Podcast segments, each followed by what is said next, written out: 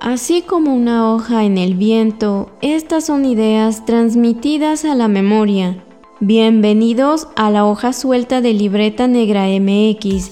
Ya estamos al aire.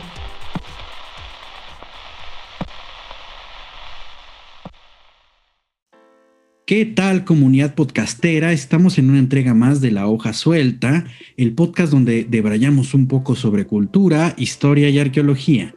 Les saludan sus anfitriones. Wendy Osorio. Y Omar Espinosa, ambos arqueólogos, todavía navegando en esta virtualidad porque todavía estamos aquí.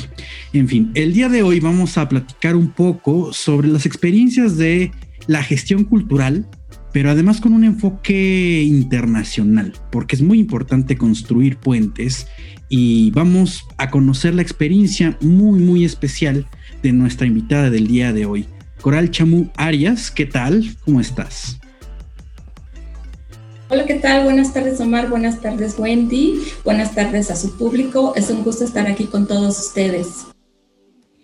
Pues el gusto también es desde este lado, Coral. Eh, pues muchas gracias por venir aquí y compartirnos tu experiencia. Y pues yo me gustaría que empezáramos con esta pregunta sobre la cuestión de qué es la gestión cultural, porque eh, creo que la hemos escuchado mucho últimamente, que es un gestor cultural, ¿no? Y eh, sobre todo para quienes trabajamos también en, el ámbito de la cultura, pero por ejemplo nosotros lo hacemos desde la investigación.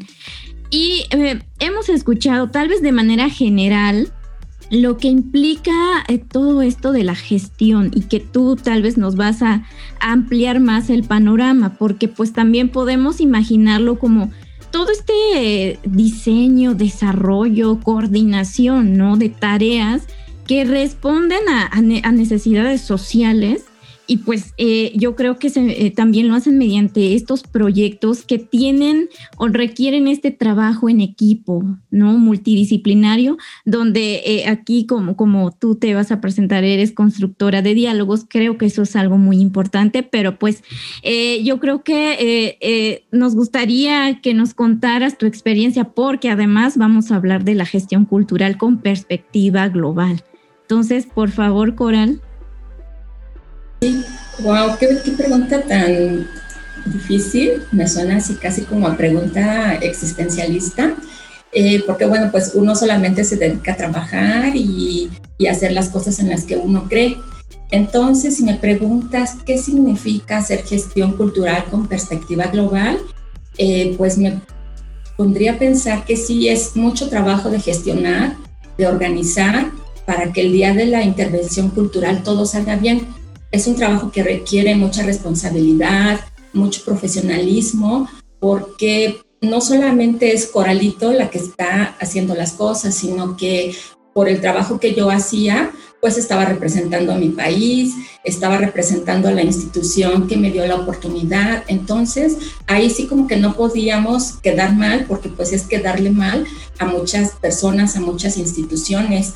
Pero mira, yo creo que también tiene que ver con trabajar con valores eh, como la ciudadanía responsable, el compromiso a favor de la paz, promover el respeto, la comprensión mutua y la solidaridad, entre otros. ¿Y esto por qué? Porque miren, vivimos en un mundo interconectado donde lo local puede tener repercusiones en lo global y viceversa.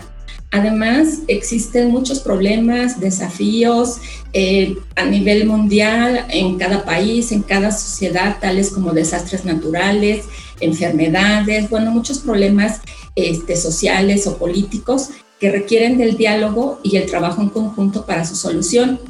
Así que definitivamente, bueno, yo creo en el diálogo y en la cooperación para poder resolver todos esos desafíos que representan. Entonces yo creo que para mí esto es lo que significaría hacer gestión cultural con perspectiva global. ¿Qué les parece? Pues es mm, definitivamente un proceso complejo porque también aquí tenemos que tomar en cuenta eh, pues cómo cada país puede, puede gestionar su, propio, su propia cultura, ¿no? que vemos que, varía mucho. México tiene un modelo, eh, Francia tiene otro, Inglaterra tiene otro. Entonces yo creo que sí, este, eh, sí te creo. que es, es, un proceso complejo, ¿no? Y aparte, este trabajo que dices de conjuntar a veces diversas especialidades y poder eh, pues generar finalmente ese diálogo, ¿no? Porque ahí hay un objetivo que creo que es también como eh, llevar a, es, una participación colectiva y pues también creo que el, objetivo ahí es poner de manifiesto eh, ciertas expresiones culturales para cierto grupo, ¿no? Entonces, por supuesto que requiere todo un trabajo anticipado que a veces nosotros no, creo que no nos cuestionamos, ¿no? Cuando estamos a veces frente a un evento eh, ya sea que estemos este, siendo, eh, pues voy a decir, consumidores de productos, bienes eh, o servicios culturales, ah, no pensamos todo el trabajo que hay detrás, ¿no? Donde entra, por supuesto, toda esta gestión que nos estás comentando.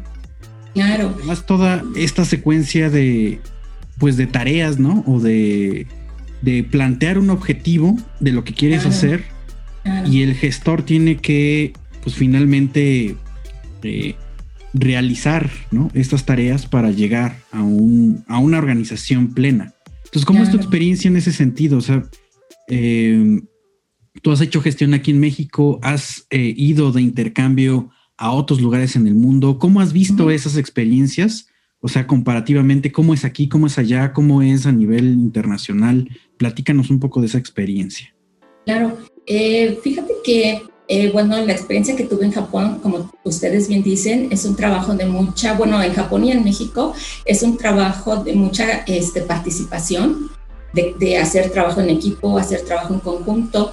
Entonces, miren, cuando yo llegué a Japón, pues yo no conocía a nadie, sin familia, sin amigos.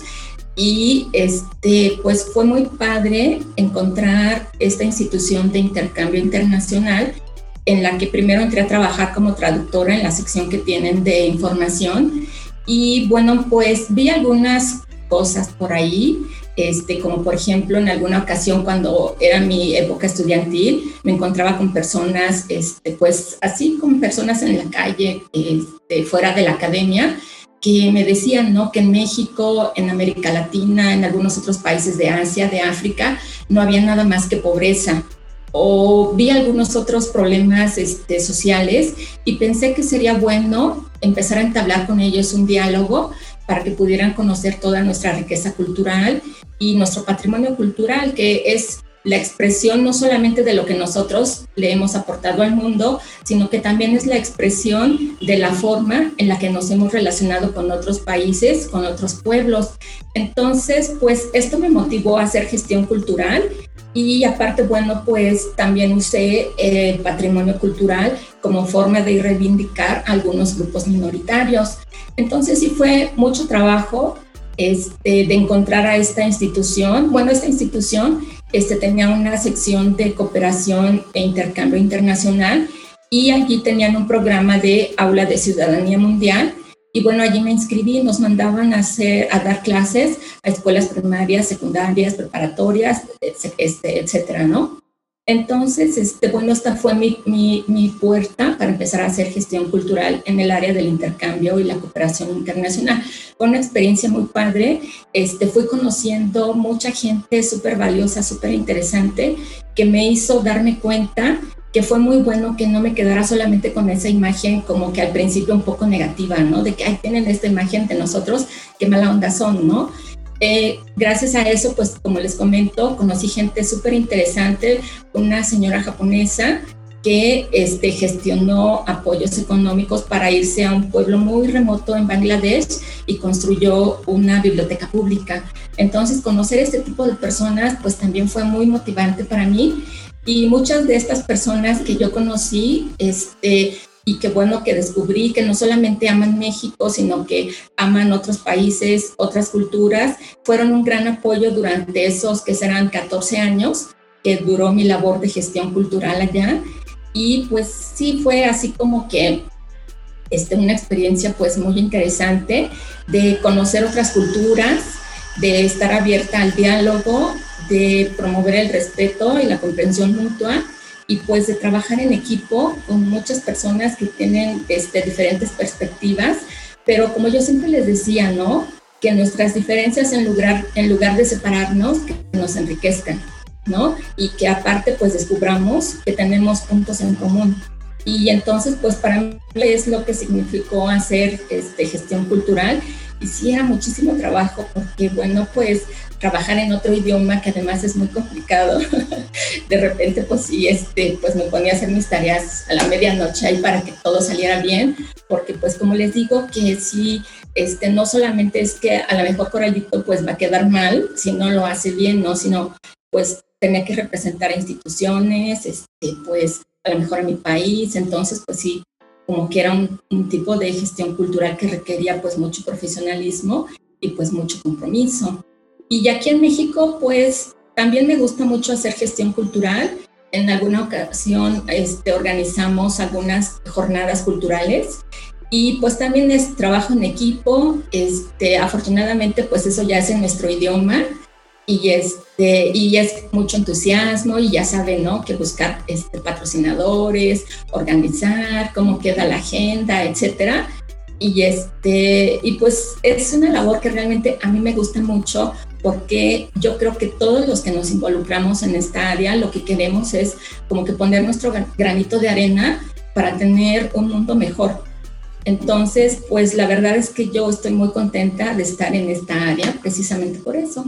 Pues muchas gracias por compartir todo esto, Coral. Es muy valioso porque a veces nosotros vemos todo este proceso de gestión y lo que implica como algo a veces este, que, que puede ser muy complicado. Sobre todo también, ¿no? Porque a veces por nuestra propia formación, pese a ser eh, trabajadores en el ámbito de la cultura, en la escuela no siempre nos acerca ¿no? A, a, esta, a este ámbito precisamente de la gestión de proyectos porque pues por lo que nos cuentan va más allá de elaborarlo, de diseñarlo, ¿no? Sino también implica pues el trabajo con las personas y pues también ejecutar ciertos procesos y pues obviamente tener conocimiento, ¿no? También de este, eh, todo este trabajo de, por ejemplo, de buscar los patrocinios, porque también es, es, a veces nos topamos mucho con eso, ¿no? Yo pienso que este, eh, eh, es el paso a veces el que no sabemos cómo, cómo gestionarlo, cómo llevarlo a cabo. Pero yo también tengo curiosidad porque nos compartas eh, si qué ha sido lo más difícil en, en todo este trabajo que es muy demandante por lo que veo. Sí, fíjate que sí, es un trabajo muy demandante y yo creo que bueno, pues mira, dentro de la cooperación internacional, dentro de esta área, eh, pues es un padre eh, tratar, como te digo, de coadyuvar a tener un, mundo mejor, ¿no? Pero de repente te encuentras con que a lo mejor hay algunos países que tienen cierto tipo de interés en, en, otros países. Entonces, a lo mejor el trato que tú recibes no es igual a esos países en los que ellos tienen intereses económicos o políticos eh, o no sé, ¿no? Entonces, eso de repente, pues a mí sí me, me creaba algún tipo de problemática. Eh, por ejemplo, eh, en el 2013 en esta institución, este, yo, perdón, 2012 en esta institución yo tenía tres años de haber entrado a este programa y este, de 112 participantes de 52 países nos seleccionaron a 14 para poder competir por el puesto de, ellos tenían un programa de embajadores ciudadanos que nos llamaban este World Language Master. Entonces al final quedamos dos, este, un chico que era japonés peruano y yo. Entonces pues yo estaba muy contenta porque dije pues como los dos este, somos de Latinoamérica, pues yo creo que juntos vamos a poder hacer muchas cosas, ¿no? Pero pues cuando ya empezamos a hacer este, las, las reuniones para organizar, pues alguien por ahí me dijo, ¿sabes qué? A mí me gusta más Perú y voy a trabajar con Perú. Entonces tú vas a tener que organizar todo sola y yo no sé cómo le vas a hacer. Entonces dije, bueno, pues no hay ningún problema, ¿no? Y este, entonces, pues ahí alcancé a ver así que estaban haciendo le recibos a él para pagarle para que llevara a un grupo de músicos. Entonces les dije, ¿saben que Lo único que sí me gustaría es que en el final en el, bueno, en el medio tiempo, este, los dos presentáramos lo mismo. Si él va a traer un grupo de música, pues también nosotros deberíamos de traer uno. o si va a traer un grupo de danza, pues nosotros también, ¿no? Entonces me dijeron que sí, que no, no había ningún problema, pero me dijeron que no, no había presupuesto. Entonces, pues como que vi que le estaban haciendo el recibo y dije, ah, bueno, para ellos sí hay presupuesto y para nosotros no. Entonces, pues eso me hizo entender que, bueno, aunque esta área pues tiene, o sea, algo muy bello que es la solidaridad, tratar de contribuir a resolver algún tipo de problemáticas en conjunto, pues en ocasiones sí tienen algún tipo de intereses en otros países, ¿no? Y bueno, ¿por qué, ¿por qué Perú? Porque bueno, en Perú hay una comunidad de eh, inmigrantes japoneses muy grande y de hecho este, estuvo como presidente Fujimori, ¿no? Que es japonés y que bueno que hay toda una discusión de si es japonés o si es peruano, porque creo que nació en el barco cerca de Perú, entonces este, pues hay toda una discusión. Entonces pues digo, yo entiendo que tengan sus intereses y, este, y pues es respetable, pero de repente esto de, de, de que, ¿sabes qué? No tenemos presupuesto, ¿no? Entonces, como que, a ver, consíguete eh, músicos que vengan a tocar gratis. o pues, no sé, un grupo de danza que venga gratis, ¿no? Porque pues no tenemos presupuesto. Entonces, miren, afortunadamente sí me encontré con un señor japonés que a él le encanta la música de mariachi y que este, eh, bueno, lo contacté y le pedí de favor si podía venir a tocar, pues, este, gratis, con toda la pena del mundo y solamente le íbamos a poder pagar el transporte. Y saben que él fue buenísima onda porque aparte le dije, bueno, que yo estaba tratando de este, generar un espacio de diálogo para que conocieran nuestra cultura y todo esto. me dijo que sí, muy contento él vino y la verdad que este, su presentación les encantó a las personas. Este, y ahí descubrimos que, por ejemplo, a muchos japoneses de cierta edad les gustaba mucho la música mexicana durante la época de los boleros. Entonces muchos de ellos conocían una canción que se llama Bésame mucho, que fue muy famosa en Japón y que sacaron muchísimas versiones.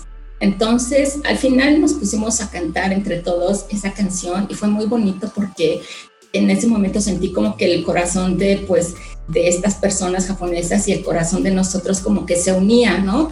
Entonces, este, esto pues fue así como que uno de los problemas a los que me enfrenté, porque te digo, pues eran, habíamos sido nombrados como embajadores y este, pues eran eventos que tenían mucha resonancia y que entonces pues me dicen, ¿sabes qué? Hazlo tú como tú puedas, pero no tenemos presupuesto. Y bueno, como era durante todo un año, entonces este, al final pues íbamos a tener que hacer otro igual de grande para la clausura del año que nos habían dado. Entonces, pues también me volvieron a decir que no, que no había presupuesto, pero bueno, en aquella época pues ya me estaba yendo bastante bien y me di cuenta que pues yo ya podía patrocinar a que vinieran a, a, tocar, ¿no? Entonces les dije, bueno, miren, no hay ningún problema, este, yo lo voy a pagar de mi bolsa. Y de hecho, pues si quieren el, cheque que me van a dar, pues ya no me lo den, ahí quédenselo, ¿no? Casi, casi. Entonces, fíjense que el director de la institución este, se enteró que pues yo quería poner de mi bolsa que estas personas pues vinieran y como que dijo, no, es que no lo podemos permitir porque finalmente pues para eso les dimos el año, ¿no? Entonces pues afortunadamente abrieron la cartera y sí pagaron la participación del señor este que toca música de mariachi y de una pareja de bailarines este, de música eh, tradicional mexicana. Y saben que la verdad es que ellos bailan súper bien, es una japonesa y un mexicano, bailaron súper bien. Y pues yo vi que, bueno, a la gente le gustó muchísimo y también al director de la institución, como que lo sentía así muy contento, como que dijo, valió la pena abrir la cartera.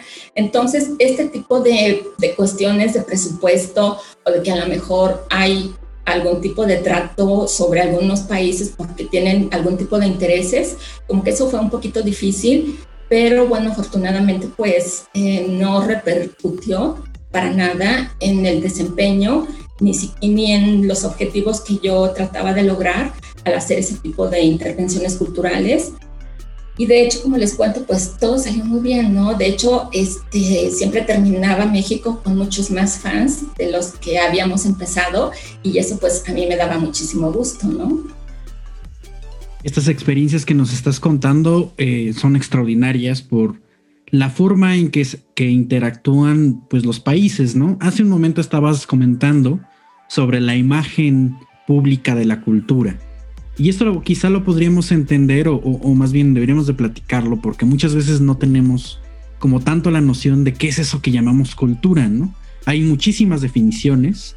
Si le preguntas a la antropología va a decir es una cosa, si le preguntas a la gestión cultural otra, si le preguntas a la arqueología también, a la sociología, o sea, como que cada quien tiene su definición, pero ¿cuál es el papel que juega esta cultura con las imágenes de, o sea, no cayendo al estereotipo, ¿no? En ese sentido, porque sabemos que hay un problema ahí de estereotipos internacionales por país, a lo mejor que si el traje típico y demás, pero ¿qué es el, ¿cuál es el papel de estas imágenes en la cultura? Y obviamente, eh, ¿cuál es la interacción una vez de que esa, esa cultura llega o se, empieza, empieza a hablar con otros, con otros países o con otras latitudes? ¿Cómo sería esta dinámica? Pregunta, Claro, qué preguntas tan difíciles. Fíjate que, bueno, desde mi perspectiva de experiencia laboral, te puedo decir que sí, la cultura allí tiene algún tipo de connotaciones un poquito diferentes a las que nosotros conocemos cuando estudiamos, por ejemplo, patrimonio, antropología, arqueología, etcétera. Sí tienen un poquito. Mírame, esto me remite un poquito a lo que conocemos como diplomacia cultural. No sé, no sé si han escuchado ese término. Eh, bueno, la diplomacia cultural eh, es un instrumento político que emprende un, país, un régimen, etcétera, con la finalidad de tratar de influir en la opinión pública de otros países. Entonces, este, bueno, tiene este, esta finalidad y en la época moderna, pues después de la Segunda Guerra Mundial, eh, se puso mucho en boga. Países como Japón, como Alemania, como Estados Unidos emprendieron este, políticas de diplomacia cultural, un poquito para tratar de suavizar este, la imagen que se tenía de ellos y que se generó este, durante la Segunda Guerra Mundial. Yo pienso que, por ejemplo, en el caso de Japón, pues sí le sirvió bastante y eh, se eligió a la cultura, ¿por qué? Porque la cultura en aquella época era considerada como un territorio neutro, ¿no? Que, por ejemplo, en el deporte de repente sí como que había imagen de que era utilizado para la propaganda, de algún país o de algún régimen y se consideraba que la cultura pues era territorio neutro. Pero ya con la perspectiva que nosotros tenemos hoy en día, pues nos damos cuenta que la cultura para nada es un territorio neutro, ¿no? Que tiene muchos este, simbolismos, muchas representaciones y además, pues es parte muy importante de la identidad. Entonces, pues de territorio neutro no tiene nada, pero digamos que también tiene estos usos un poquito mm, este, diferentes a los que comúnmente conocemos, pues en las clases de gestión cultural a la mejor, o, o de antropología o de arqueología. Y este, bueno, y en cuanto a la cooperación cultural internacional, que es el ámbito en el que yo estuve, pues se ve a la, a la cultura, bueno, a la cooperación cultural internacional como una forma de tratar de contribuir al desarrollo.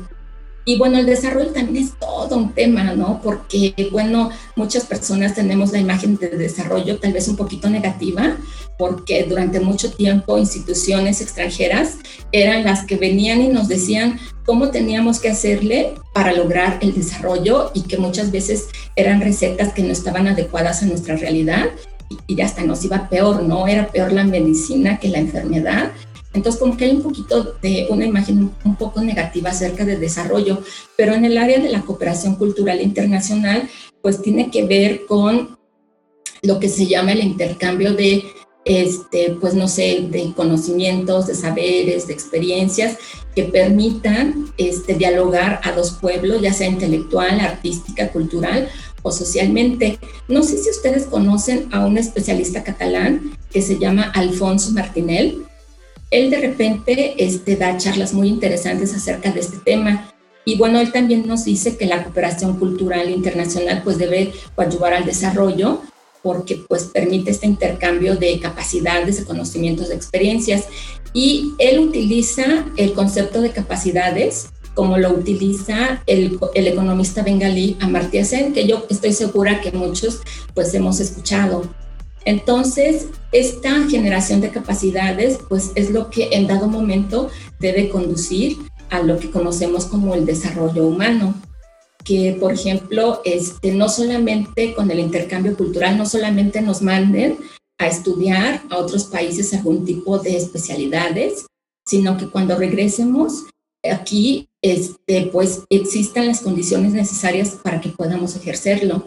Miren, este, en alguna ocasión eh, conocimos pues algunos casos un poquito lamentables de compañeros que, o paisanos que se iban, por ejemplo, que decían, sabes que en la comunidad en la que yo vivo hace falta este, muchísimo una especialidad médica. Aquí no la hay, pues obtuve la beca y me fui a estudiar, no sé, a otro país. Y sabes que lamentablemente cuando regresé, pues me di cuenta que eh, aunque se necesita muchísimo esa especialidad este, para atender los problemas de salud de la comunidad, pues en el hospital que tenemos no hay ni, ni el equipo ni los instrumentos necesarios para poder ejercerla. Entonces, ¿qué hacían? Pues se iban a trabajar a otras ciudades, ¿no?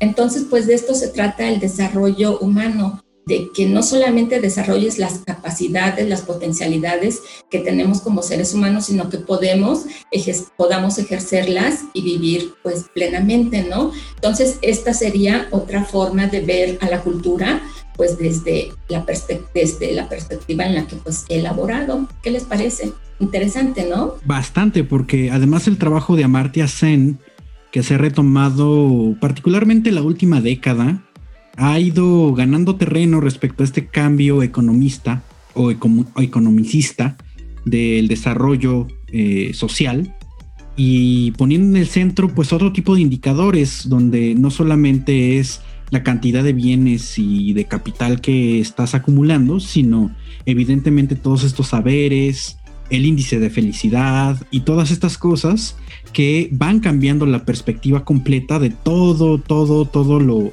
lo que se está eh, promoviendo y lo que se está proponiendo en instancias como la ONU o como la UNESCO. En la UNESCO mucho más importante en este caso para nosotros, pues porque ahí se habla de cultura, arte, patrimonio cultural y evidentemente todas estas interacciones de, em, de cultura en general y a nivel internacional, es decir, la interacción entre países. Y esto que mencionas, Omar, y también lo, respecto a lo que mencionaba eh, eh, Coral, de todo este trabajo de diplomacia, ¿no? Que implica pues, la gestión eh, cultural, pero en el ámbito internacional. Entonces ahí sí me gustaría, Coral, que si nos pudieras compartir como la importancia que tienen todos estos acuerdos, todas estas herramientas que van a regular precisamente las relaciones que, van a surgir en este proceso de trabajo, porque como bien dices, la, eso que llamamos cultura no es neutral. Entonces yo creo que este, ahí sí me gustaría que nos compartieras tu perspectiva respecto a todas estas declaratorias, eh, cartas internacionales que surgen en este ámbito de la cooperación internacional en cultura. Sí, fíjate que es muy interesante porque dices, bueno, se utilizan la diplomacia cultural y la cultura como como un instrumento político para influir en la opinión pública de otro país, pues, pues realmente ya no es tan neutro, ¿no? Tan neutra la cultura. Y bueno, sí existen este, varias declaratorias, convenciones, este, cartas que tienen que ver con la cooperación cultural internacional.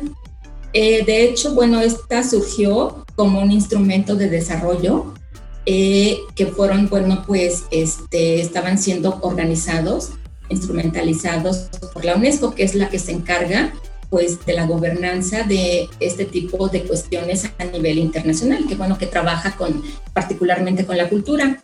Entonces, este, bueno, existe la, ¿cómo se llama? El, el, el acuerdo, perdón, este, el, ¿cómo se llama? Um, perdón, es la Declaración de Principios de la Cooperación Internacional eh, de París, Francia, en 1966, que es, bueno, la, acerca de la cooperación cultural internacional. Y bueno, esta recoge toda la idea de la posguerra y este, entonces recoge el sentimiento de solidaridad, ¿no? Que bueno, desde mi punto de vista, pues es muy importante para la cooperación cultural internacional en general y para la cooperación cultural internacional en particular. Porque, pues, por lo que les comentaba hace un rato, ¿no? Que este, en el ámbito local o en el ámbito internacional existen muchos desafíos que no pueden ser resueltos por solamente una persona, ¿no? Por solamente el líder de una nación sino que requieren del diálogo y del trabajo en conjunto y es aquí donde surge pues la cooperación este, que trata de resolver pues estos problemas poniendo el granito de arena de cada uno.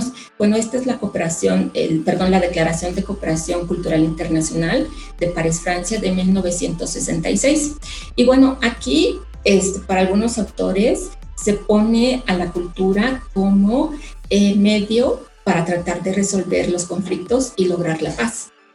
Entonces, pues, este, como les decía, pues, bueno, así como que a lo mejor ya no es la cultura tan neutra como nosotros lo habíamos este, pensado, pero sí me parece que es muy importante. Existen muchos proyectos, por ejemplo, en Colombia, aquí en México, que tratan de este, trabajar a través de, de, las expresiones culturales para aplicarlas en algún tipo de comunidades en las cuales ellos consideran que se tiene que tratar de, de pues de abordar algunos problemas de violencia, ¿no? Entonces, pues este, eh, la cultura pues tiene este papel y se dice que bueno, que empezó con esta declaratoria de la cooperación, de, los principios de la cooperación cultural internacional de París, Francia. Pues como les comentaba, sí hay varias, este, y me gustaría comentarles una que, bueno, este, por la región en la que estamos, eh, de Iberoamérica, pues este, es muy interesante, se llama la Carta Cultural Iberoamericana. Y fíjense que esta yo la revisé bastante porque pues me parece muy interesante y bueno, tiene que ver con el trabajo que nosotros hacemos en esta región, ¿no? Y bueno, también recoge el principio de solidaridad y nos dice que se deben de establecer mecanismos de cooperación que promuevan una distribución de bienes y servicios culturales dentro del espacio este, cultural iberoamericano y en el exterior. O sea, contempla la posibilidad de que también pues, este, se pueda expandir a otras este, regiones, ¿no? Y entonces hace énfasis eh, en especial atención al sector cinematográfico, al audiovisual, al de la música y al del libro. Y bueno, también nos dice que se deben de instrumentar algún tipo de mecanismos para que faciliten el libre tránsito de bienes culturales en la región, con el firme propósito de promover al máximo la cooperación, el mutuo enriquecimiento cultural de nuestros pueblos, mediante un fluido intercambio de muestras y exposiciones con fines no comerciales. Pero fíjense que, bueno, sí quería comentar esto un poquito porque luego nos ponemos a pensar, este, cómo vamos a promover mm, algún tipo de desarrollo si quieren hacer muestras y exposiciones sin fines comerciales, ¿no? Eh, yo creo que de repente, pues, o sea, sí necesitamos generar algún tipo de ingresos para poder hacer nuestro trabajo, ya sea hacer el trabajo creativo que hacen los artistas o nosotros los gestores culturales también necesitamos pues generar ingresos para poder hacer nuestro trabajo y, pues hacerlo bien, ¿no? Entonces como que este tipo de cosas de repente pues como que me hacen pensar, ay caray, pues de qué se trata, ¿no? Este pues trato de entender de qué se trata esto. Y bueno, también este, les quería comentar esta, esta Carta Cultural Iberoamericana porque hace especial énfasis en la promoción de las industrias creativas, ¿no? El, el cine, el, los medios audiovisuales, la música, el libro, pero ¿saben qué? De repente me pongo a pensar en toda la creación cultural de los pueblos indígenas, que es vasta, que es muy rica y que desafortunadamente como han estado en la periferia de las políticas públicas y de las políticas culturales, a lo mejor siento que no están lo suficientemente representados en este tipo pues, de cuestiones, ¿no? Este, entonces, pues, como les comentaba, este, hacer ese tipo de lecturas de las cartas, de las declaraciones, de las convenciones, pues de repente hay veces que me deja con más dudas, este, para, pues sobre todo para, este, para que pues bueno, se puedan incluir algunos otros sectores que, como les comentaba, pues durante mucho tiempo han estado en la periferia de las políticas públicas y las políticas culturales, ¿no? Como los pueblos indígenas, como algunas otras este, minorías, que a lo mejor pues tienen un poquito de dificultad para hacer, no sé, un, un libro o para grabar un disco. Y sí lo hacen porque, bueno, nosotros que trabajamos en este sector sí vemos las iniciativas de que sí este, lo hacen, pero a lo mejor no tienen la misma difusión que tienen pues otro tipo de creadores, ¿no? Entonces, pues sí, están estas dos que pues de repente me pareció interesante comentar y bueno, no sé ustedes qué opinen. Pues a mí me llama mucho la atención esto que comentas porque también es algo que nos ha tocado este pues pasar, ¿no? Sobre todo esta eh, cuando se cuestiona el, el, poder generar ingresos a partir de un, de un, trabajo, de un proyecto cultural. Porque, eh, por ejemplo, el modelo de gestión que tiene nuestro país eh, desde el siglo pasado, pues siempre está enmarcado dentro de la agenda política. Y también eh, la falta de recursos, bueno, ahora con la Secretaría de Cultura, pues también es como este, algo que se ha ido incrementando, ¿no? Entonces, y vamos a sumarle que muchos proyectos este, tienen prioridad también por sexenio, o sea, entonces dejan en la periferia muchos de, por ejemplo, estos que nos estás aquí eh, mencionando. Y pues también como que yo pienso que sí necesitamos, ¿no? Este, en, el caso de México hablo, ¿no? Como reestructurar ciertas, ciertas normativas en cuanto a cómo, cuál es el modelo de gestión de cultura que tenemos en nuestro país. Y pues sí, yo me, abriste mucho el panorama con, todo esto que, que, nos estás comentando. Y ahora con esta, con esta idea más abierta que nos estás comentando, eh, lo siguiente sería, o sea, existen estos instrumentos a nivel internacional, estos convenios, las cartas, las declaratorias.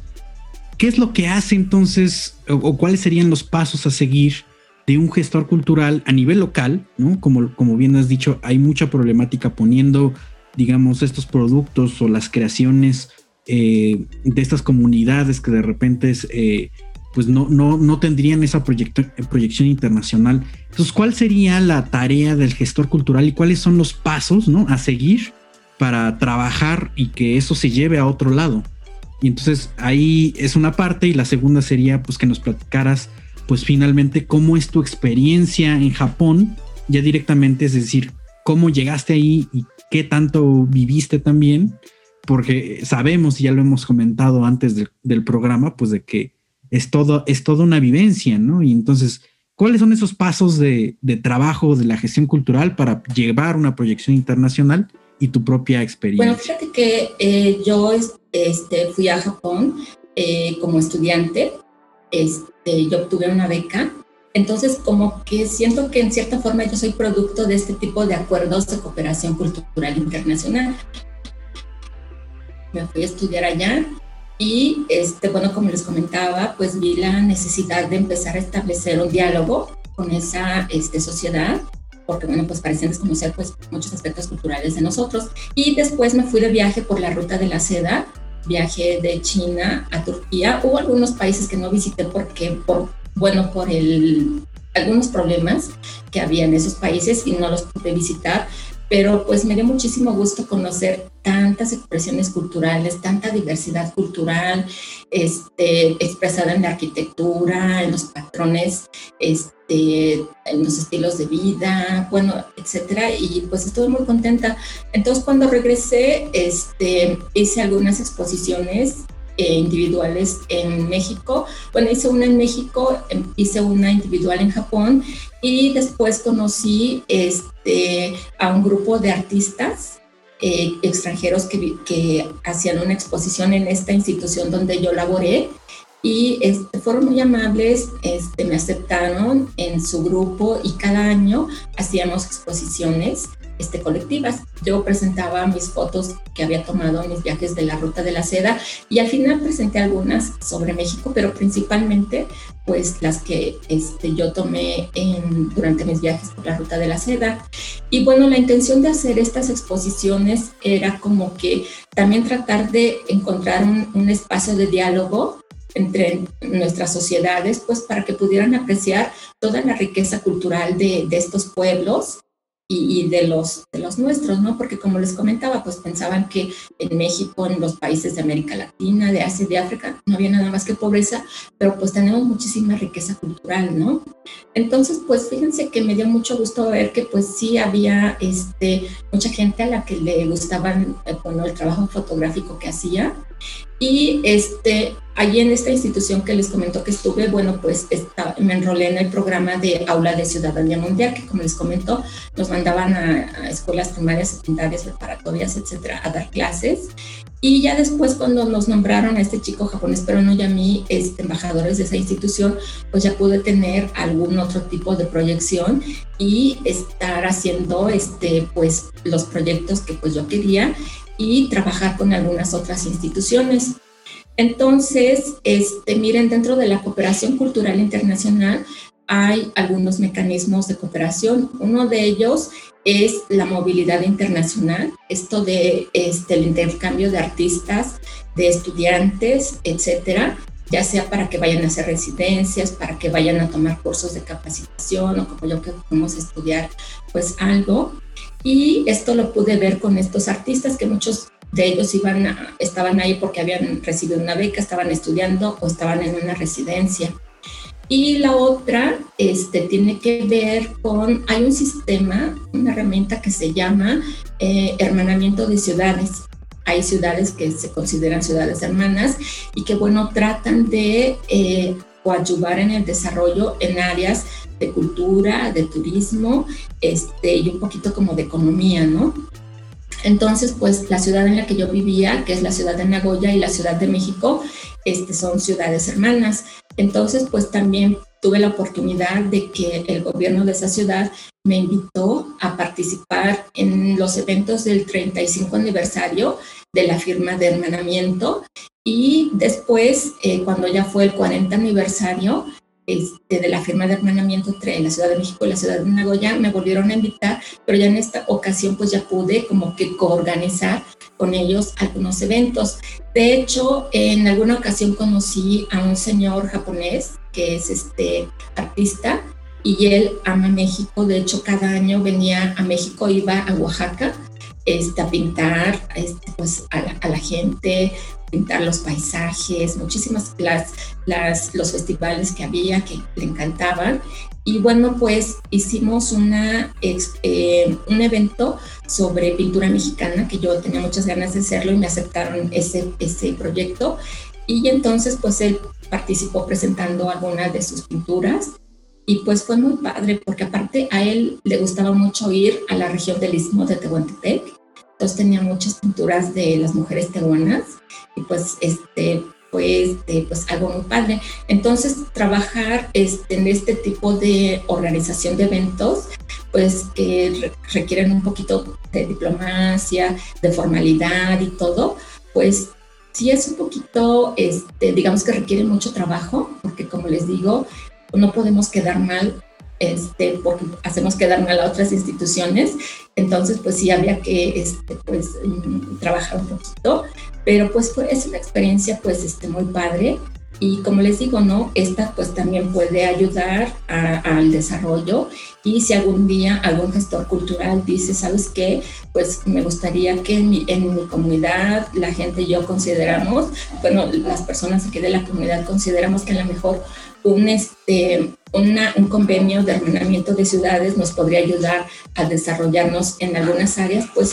sería este muy padre, porque te digo que tratan, se trata de, de, tratar de, bueno, de apoyar al desarrollo en las áreas de turismo, de cultura y de economía. Entonces, eso podría pues ser muy bueno. Y este, bueno, ¿qué es lo que requiere un gestor cultural para trabajar en este tipo de, pues, de ambiente?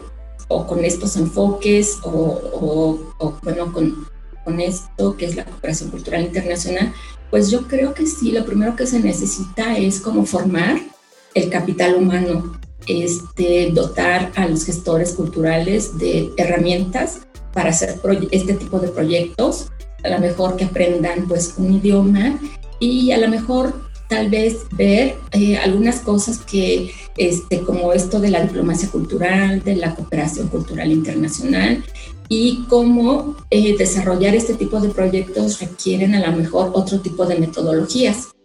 Eh, una de las metodologías que es muy común, muy, muy famosa, se llama el enfoque del marco teórico. Entonces, este puede servir mucho para desarrollar proyectos de gestión cultural, gestión comunitaria, como quieran llamarle. Y de lo que se trata es de enfocarnos más en los objetivos que queremos lograr y no tanto en, lo que vamos a hacer. Porque a veces pasa lo contrario. A mí me ha tocado ver casos de que dicen, mira, ¿sabes qué? Este, yo, no, yo lo único que quiero es hacer mi evento cultural y ni siquiera lo promuevo porque al hacer un evento cultural pienso que automáticamente la gente va a venir a verlo, ¿no? Y puede ser que sí, pero puede ser que no, porque luego de repente en las charlas, cuando compartimos experiencias, alguna decía es que saben que me puse a estudiar este, gestión cultural porque pues un día se me ocurrió hacer este, una obra de teatro y no me fijé en la difusión, no me puse a pensar para, o sea, los objetivos que quería lograr, etcétera, y pues no fue gente, pero fue un gran aprendizaje para ya después hacerlo mejor y trabajar con la comunidad, ¿no? Entonces, eh, digamos que esta metodología pues puede servir mucho, ¿no? Y eh, nosotros, bueno, por ejemplo, en Japón eh, se trabaja mucho con la filosofía de, mm, ¿cómo se llama? Ah, perdón, este, la mejora continua. Y en una ocasión les estaba comentando también en estas charlas que luego ahí hacemos, y me decía una compañera de aquí de México, me decía, no, ¿sabes qué? Eso de la mejora continua a mí se me hace muy complicado. No podemos detenernos a estar cuestionándonos lo que hacemos. Pero, o sea, no es así como que un tipo de cuestionamiento existencialista, ¿no? De que si estoy bien, mal, me tengo que no, sino eh, qué es lo que puedes mejorar, este, a lo mejor que no salió tan bien como tú pensabas, pero qué es lo que puedes mejorar para la próxima y qué fue lo que sí salió bien para que pueda servir de modelo para otras personas que a lo mejor apenas empiezan o para que lo puedas seguir aplicando. Y este tipo de filosofía de trabajo de la mejora continua la piden mucho en instituciones este, internacionales, por si alguno de ustedes en alguna ocasión desea entrar a trabajar a alguna de estas instituciones internacionales, como que sí piden este tipo de filosofía de trabajo. Entonces, yo creo que todo esto es lo que podría servir para que, bueno, pues los gestores culturales que estén interesados en estos temas, pues puedan em, pues empezar a trabajar, ¿no? ¿Ustedes cómo ven? Pues yo una vez más te agradezco que nos compartas todo, toda esta experiencia porque eh, vemos que este trabajo que surge a partir de poner, eh, de promover una práctica social, o sea, a partir de esta práctica generas como ese intercambio entre la comunidad o el grupo que, pues que las vive, que las crea y quienes quieren conocerla, ¿no? Y acercarse a. Entonces, por supuesto que requiere un trabajo de profesionalización, porque eh, al principio creo que te eh, eh, comentaba, ¿no? El, cuando escuchamos gestor cultural o, o, sí, como, como trabajo, muy pocas veces pensamos en la importancia que tiene hacerlo desde, desde una formación profesional, ¿no? Precisamente por todo esto que nos estás comentando, el trabajo de diplomacia, el trabajo metodológico también del, del mismo diseño de los proyectos, ¿no? Los enfoques que van a tener, el impacto social. Yo creo que son cosas que a veces, como te, te comenté hace un momento, no pensamos o no tomamos en cuenta, ¿no? Que detrás de un evento cultural, sí eh, existe el trabajo de muchas personas y entre ellos, por supuesto, pues el del gestor.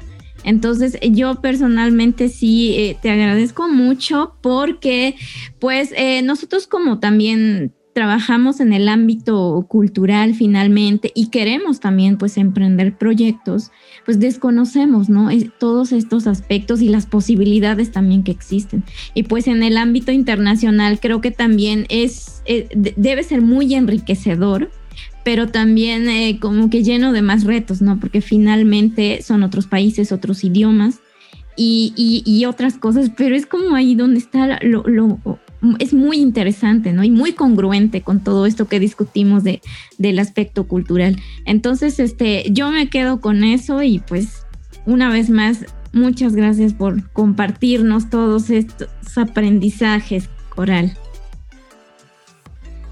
Y es un trabajo bastante integral además porque, de nuevo, eh, la gestión cultural integra muchas disciplinas, muchos quehaceres y tareas para llegar a ese objetivo, ya sea un evento o finalmente entablar estos diálogos que después van a salir o que van a derivar en más cosas. Pero eh, por ahí también estabas comentando respecto a, a los dineros, ¿no? Siempre, siempre el dinero que nos va a poner ahí un, un obstáculo más y posiblemente en el plano internacional tengamos algunas opciones, ¿no es así? Sí, claro que sí. Este, fíjate que mm, esto que comentaba Wendy de la profesionalización, bueno, yo había pues tenido un poquito de experiencia de gestión cultural aquí en México antes de irme, pero sí pensé en profesionalizarme en dado momento. Entonces, este, hice un posgrado en políticas culturales y gestión cultural. Y fíjense que a pesar de que, bueno, pues yo nunca pude ganar lo mismo que ganaba un, japonés, pero cuando estudié el, el, posgrado y como, bueno, este, soy estudiante maestrante, em, entonces como que ellos me empezaron a pagar un poquito más. Y me dio muchísimo gusto que ellos valoraran mi esfuerzo. ¿No? Por, como dice Wendy, o sea, todo el trabajo de profesionalización que hay detrás. Y este, pues eso me dio mucho gusto. Entonces, pues yo sí pienso que este, nos, no sé, pero sí deberíamos de, no sé, de hacer que el trabajo de los gestores culturales, no solamente de los artistas, pues también sea este, valorado, ¿no? Porque de repente yo escucho eh, la conferencia de algunas personas que trabajan en organismos internacionales que trabajan en cuestiones este, de cultura y que dicen, bueno, con la pandemia los, los creadores, los artistas, pues empezaron a tener muchos problemas y vamos a ver cómo hacer para que pues puedan este, recuperarse. Pero dices, oye, disculpa, pero los gestores culturales, o sea, nosotros también, ¿no? Este, hemos sufrido este, la misma problemática porque, bueno, ya no podíamos hacer pues este, las intervenciones culturales, los eventos culturales, como ustedes quieran llamarle, y pues también empezamos a tener este tipo de problemática y muchos de nosotros nos hemos este, preocupado por profesionalizarnos, así de que por favor pues también tómenos en cuenta nosotros, ¿no? En alguna ocasión estaban haciendo una, un estudio y decían que, me parece que en la muestra que ellos tomaron de gestores culturales, es, descubrieron que la mayoría pues tenía estudios este, pues de, licenciatura y de posgrado, o sea que sí había mucha profesionalización en el área, ¿no? Y pues bueno, espero que eso pues pueda um, ser tomado en cuenta por las personas que se encargan de hacer las políticas culturales para que pues nuestra profesión también pueda ser este, pues valorada, ¿no? Y este, me decías, Omar, ¿cuál es la pregunta? Las opciones a nivel internacional, ah, por ejemplo, financiamientos.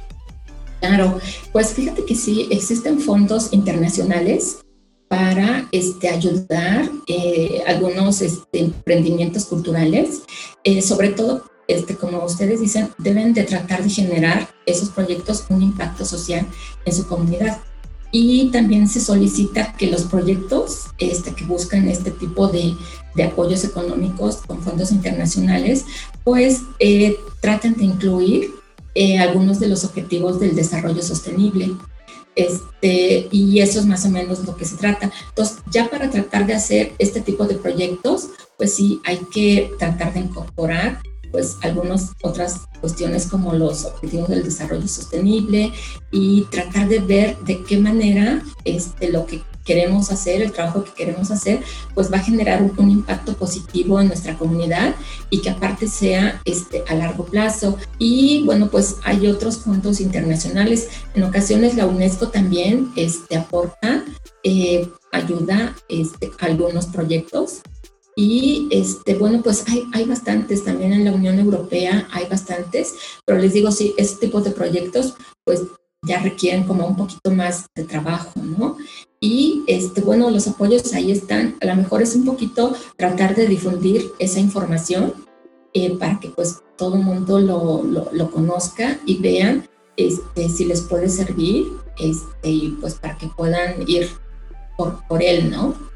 Sí, aquí lo importante quizá es eh, considerar que eh, si no existen opciones aquí en México, en el país, o en el país de donde nos están escuchando, eh, pues a lo mejor es un poquito de buscar, tocar puertas, encontrar ventanas y demás, ¿no? Entonces es muy, muy, muy, muy importante tomarlo en consideración.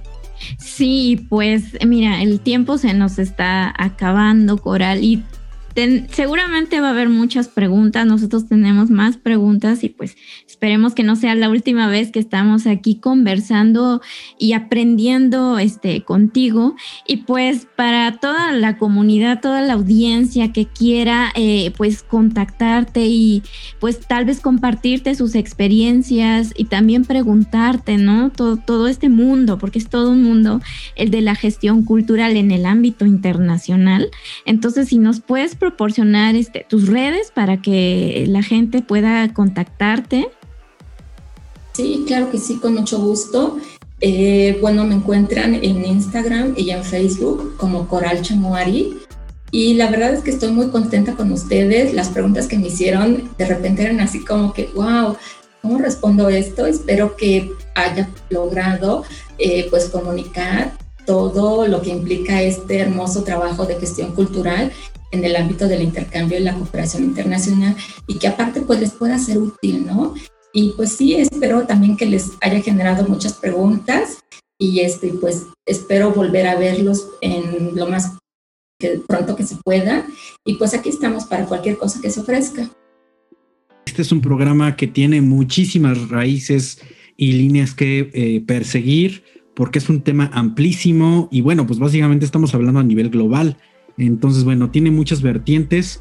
Esperamos efectivamente que tengamos un segundo capítulo o, u otras pláticas porque se quedaron muchas cosas en el tintero y es importante considerarlo desde el punto de vista de la gestión cultural, de la diplomacia cultural y de la cooperación cultural internacional. Entonces, muchísimas gracias y pues así despedimos la hoja suelta. Sí, y pues si quieren saber de qué otros proyectos vamos a estar aquí trabajando con Coral, pues también sigan al proyecto de Libreta Negra MX, nos encuentran en Twitter, Facebook, el canal de YouTube, suscríbanse, y compartan, activen la campanita para que les lleguen las notificaciones y no se pierdan los estrenos como este. Y pues también en nuestros podcasts estamos en iBox, Himalaya y Spotify principalmente. Y pues bueno, no hace falta eh, más también recordarles que pues les pasamos la gorrita porque definitivamente necesitamos pagar el internet del Zoom y todo lo demás. Entonces búsquenos en Coffee y en PayPal, recibimos donativos de todo índole. Pues muchísimas gracias y nos escuchamos la próxima semana. Bye. Adiós.